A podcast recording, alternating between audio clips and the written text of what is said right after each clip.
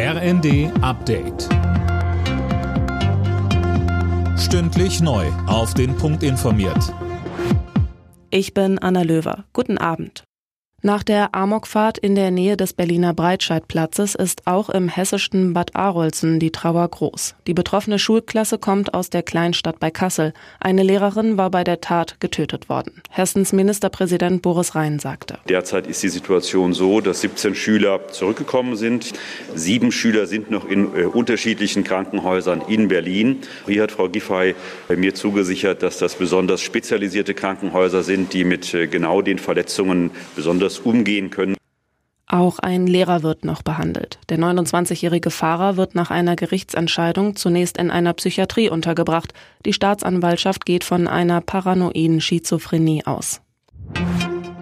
Die Europäische Zentralbank stellt Ende des Monats ihre milliardenschweren Nettoanleihekäufe ein und bereitet auch die Zinswende vor.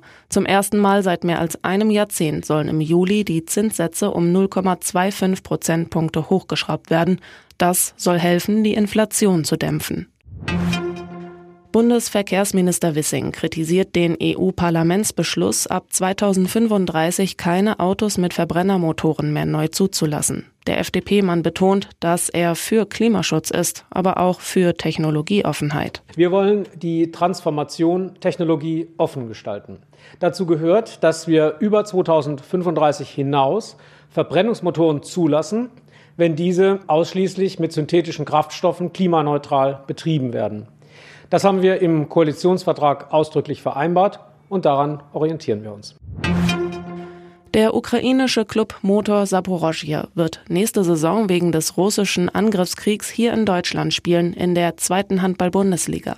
Vom Ligaboss Bohmann heißt es, wir verfahren nach dem Motto Handballer helfen Handballern und sichern so vorerst die Existenz vom HC Motor Saporosja.